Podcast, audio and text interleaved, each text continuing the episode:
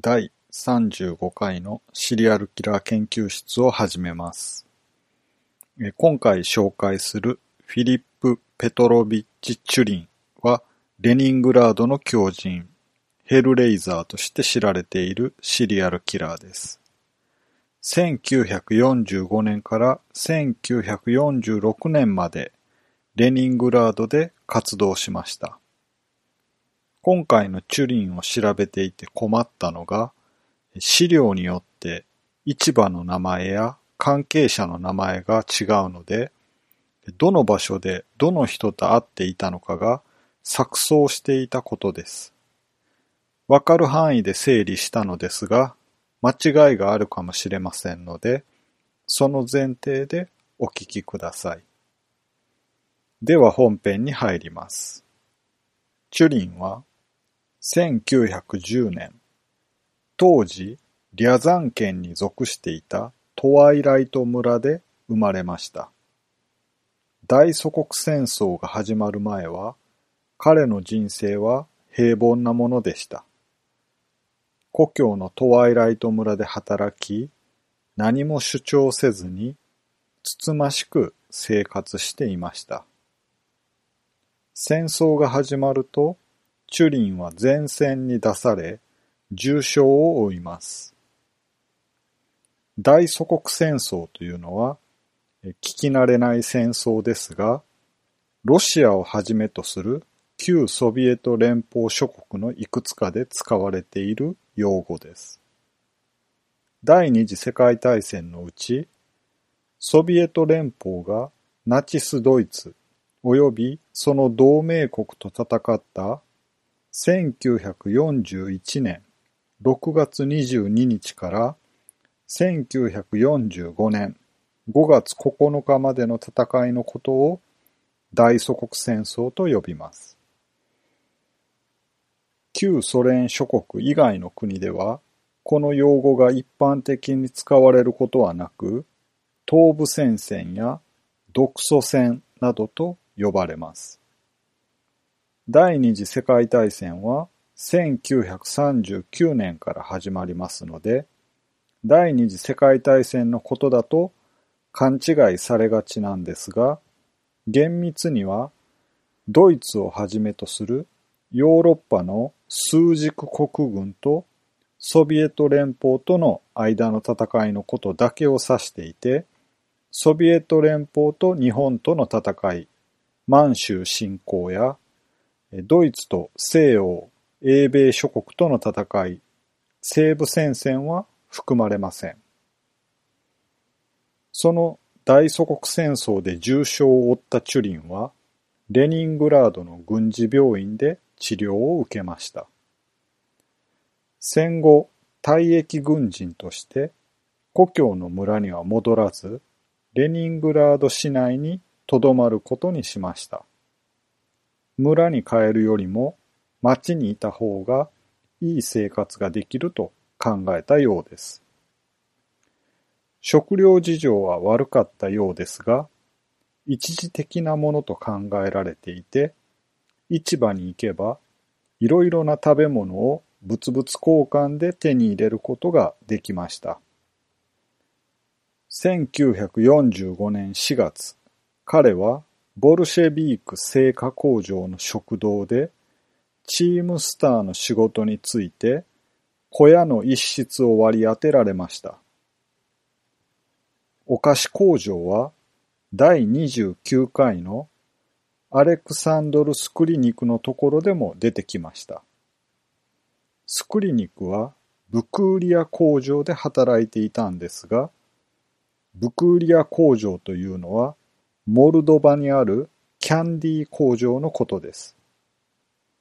今回のボルシェビーク製菓工場は旧ソ連最大の国営お菓子メーカーで、本社はモスクワ市にあって、ケーキやビスケットなどの小麦粉を原料とするお菓子を製造していました。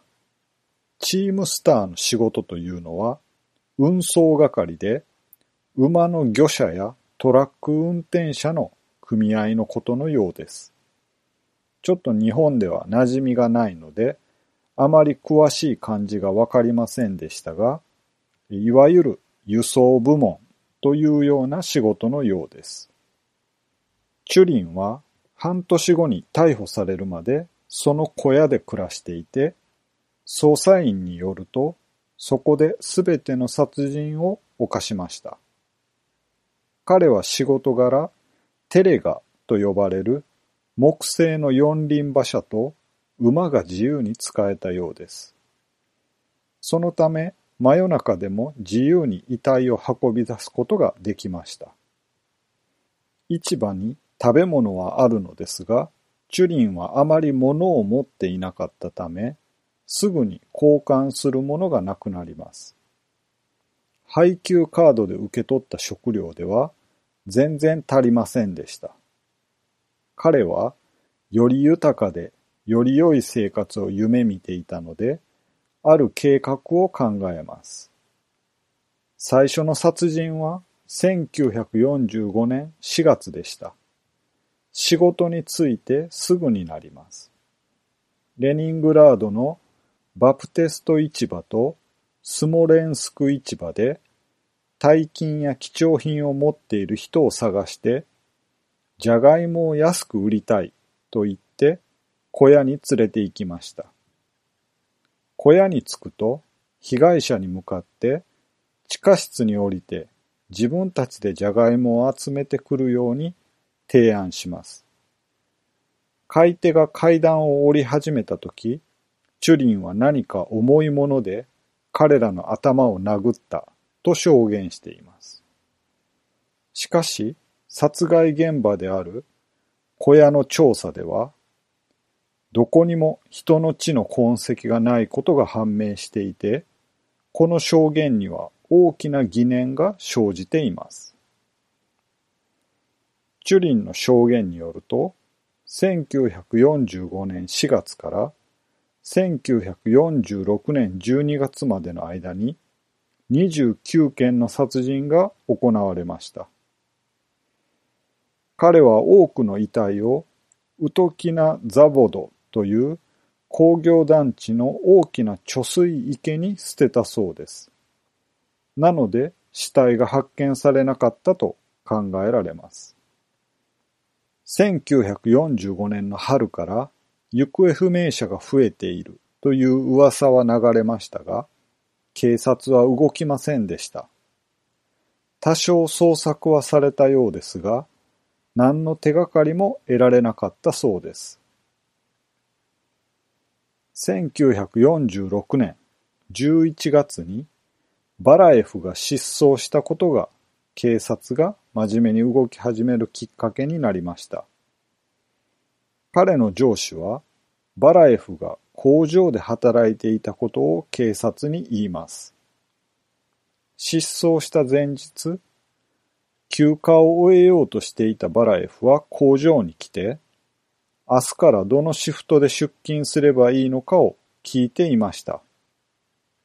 そして同僚と話をして帰っていきました。他には誰も彼の姿を見ていませんでした。上司は翌日バラエフが出勤していないことを知って大いに驚きました。そしてすぐに部下を探すために動き始めました。まず最初に上司は工場のホステルでバラエフと一緒に住んでいた男に尋ねましたが、彼は何も知りませんでした。ただし、バラエフが眠りに帰ってきていないことは分かりました。上司はバラエフに何かが起きたのではないかと疑いました。しかし、それが何かは分かりませんでした。捜索の結果、バラエフはボリシェビーク製菓工場の労働者供給部門のある人物と会うことになっていたことが分かりました。しかし、バラエフが会議に行ったかどうかは分かりませんでした。警察に捜索願いを書きましたが、跡形もなく消えたバラエフの捜索では、何も得られませんでした。そんな中、警察にロズノバの失踪についての供述書が届きます。ロズノバは62歳の女性でした。スモレンスク市場でじゃがいもと私物を交換していたが、姿が見えなくなったということでした。アナトリー・シドロフという男性も行方不明になります。目撃者への聞き取り調査の結果、警察は犯行現場を特定することに成功しました。軍のオーバーコートに身を包んだシドロフは、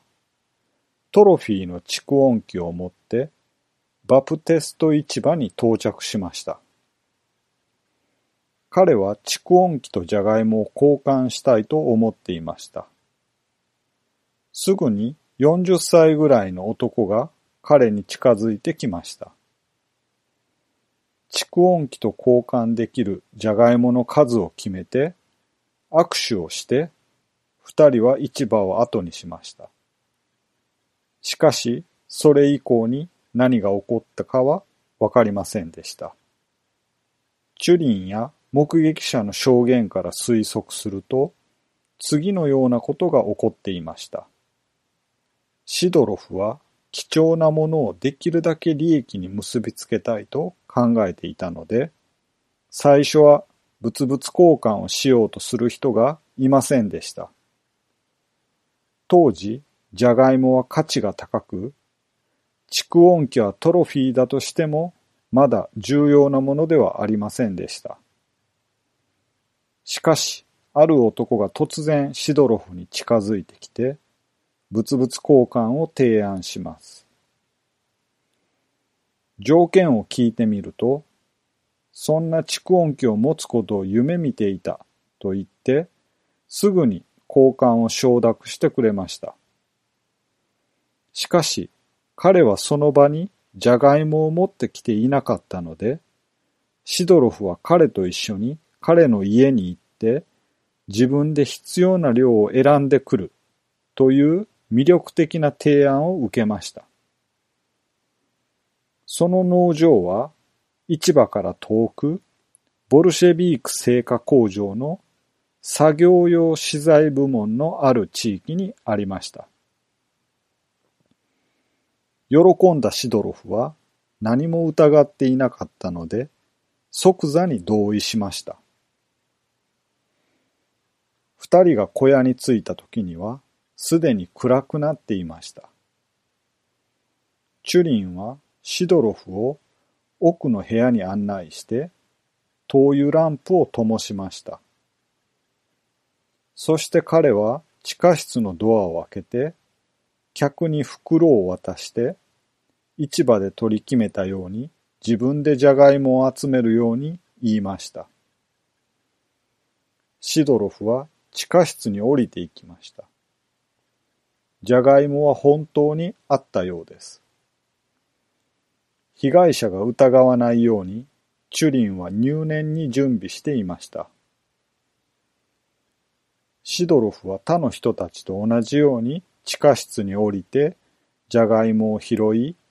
後ろ向きに階段を登り始めました。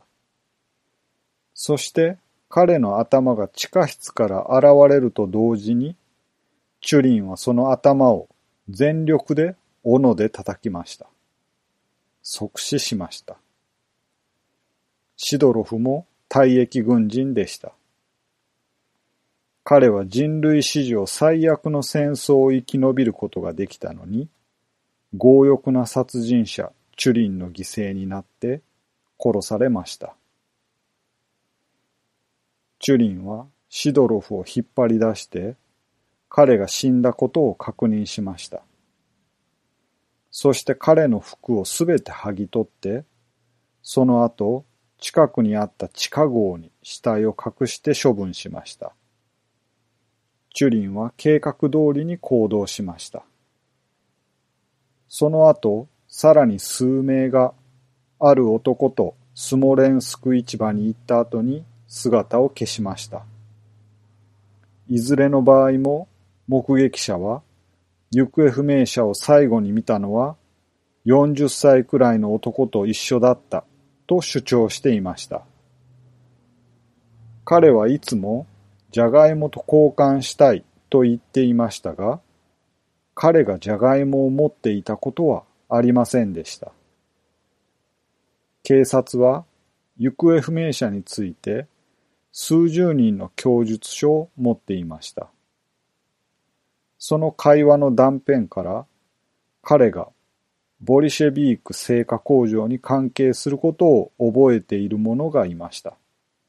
たった一つの証言でした。当初、捜査ではレニングラードで人食い殺人が起きていると考えられていました。ほとんどの警察官は上に狂った人々が人肉であっても食べなくてはいけない厳しい封鎖時代を覚えていたからです。なので彼らは誰かが飢餓のためにその恐ろしい習慣に戻らざるを得なくなったと判断しました。カニバリズムであれば、人々の失踪を説明することができたからです。もう一つ別の説もありました。それは、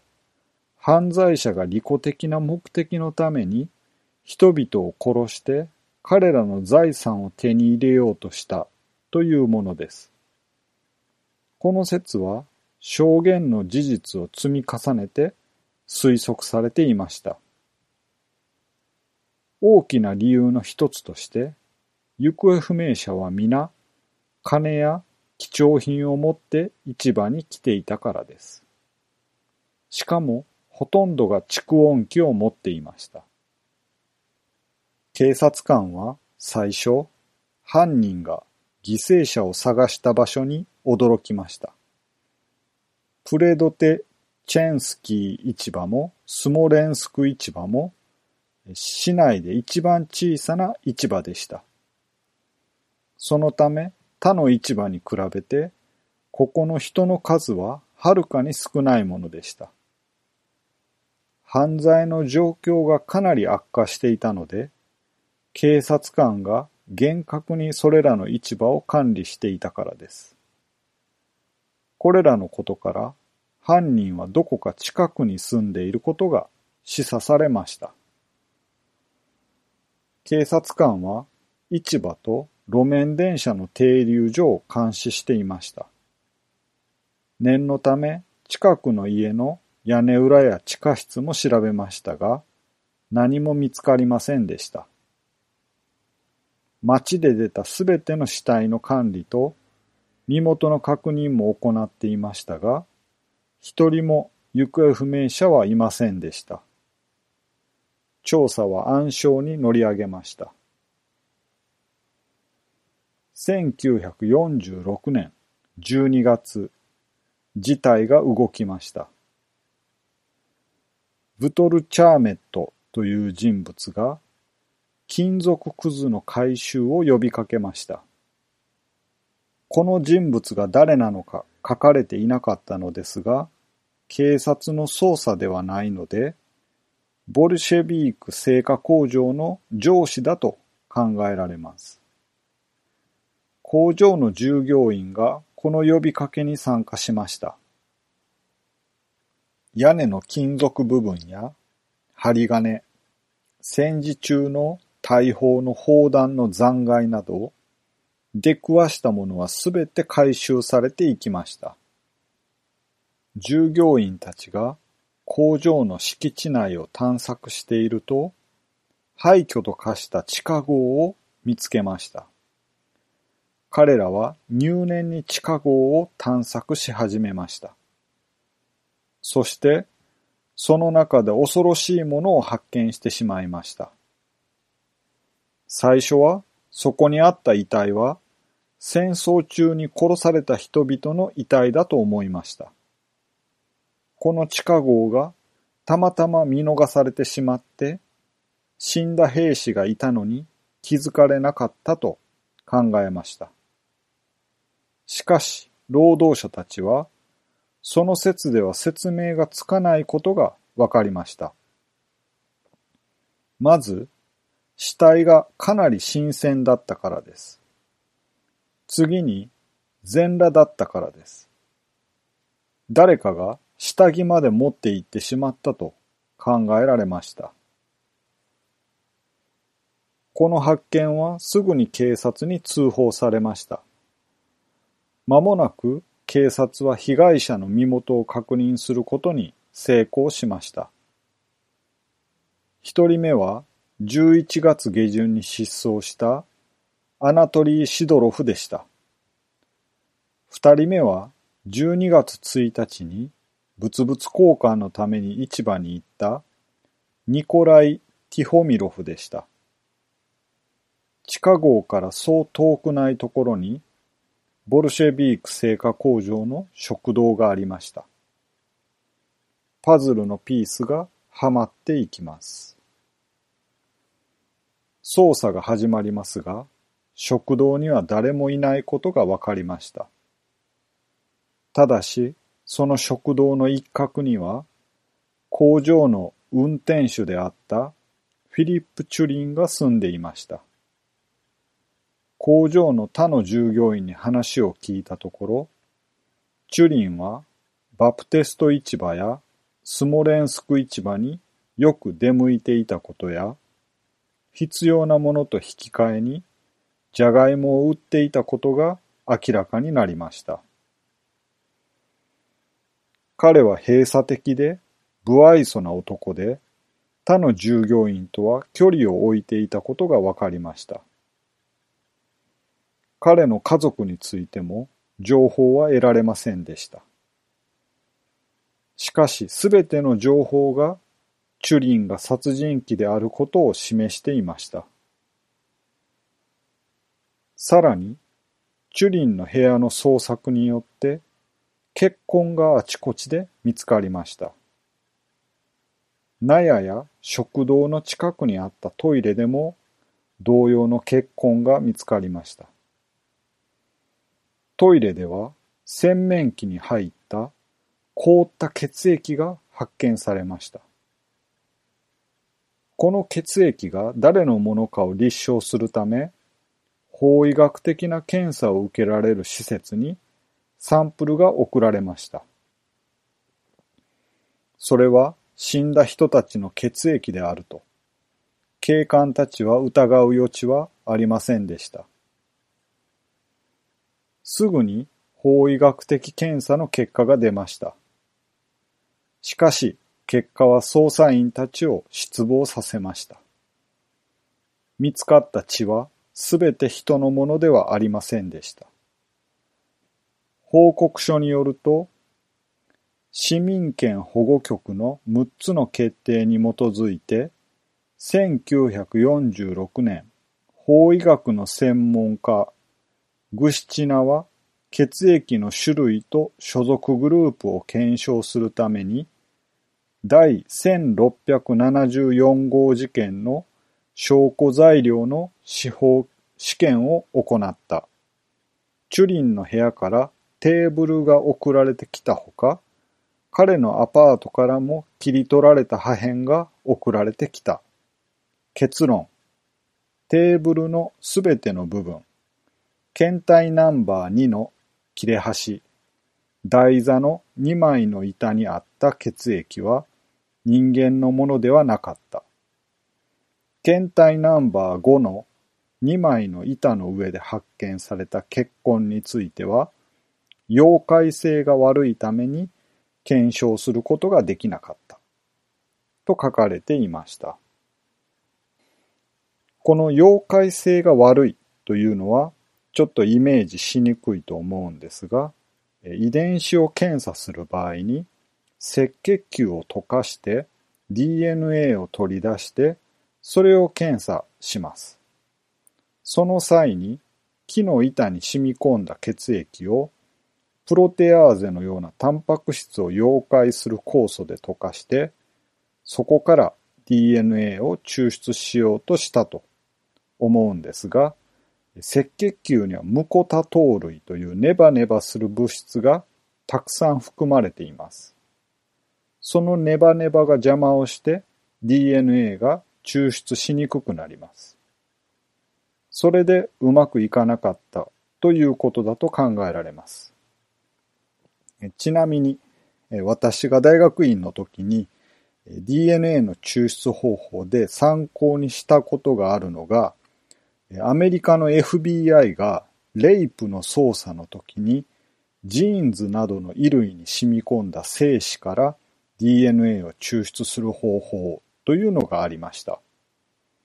赤血球の場合は溶かすとネバネバするムコタ糖類という物質が多くて DNA の抽出がしにくいのですが、精子もあの頭の部分が硬くて壊れにくくて、簡単には DNA が取り出せないという難し難しさがあります。